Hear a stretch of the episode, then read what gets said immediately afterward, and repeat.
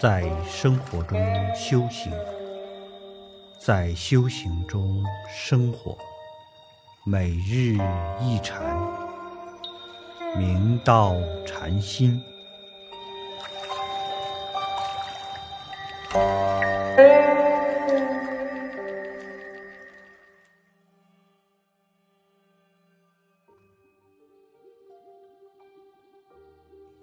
大家请看经文。诗曰：“夫沙门者，具三千威仪，八万细行。大德自何方而来，生大我慢？”绝曰：“生死事大，无常迅速。”诗曰：“何不提取无生，了无宿乎？”曰：“体寂无生，了本无宿。”真正大善之士见于学人，对机善导，所以祖师见玄觉禅师不礼拜而立，就对玄觉禅师道：“出家沙门，应时时具有三千威仪，八万细行，不可忽视放逸。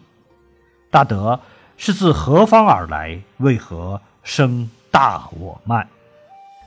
六祖大师道：“生大我慢，此处。”与法达法师情况不同，是观其威仪，以使其根基非常人，所以作此语以引之。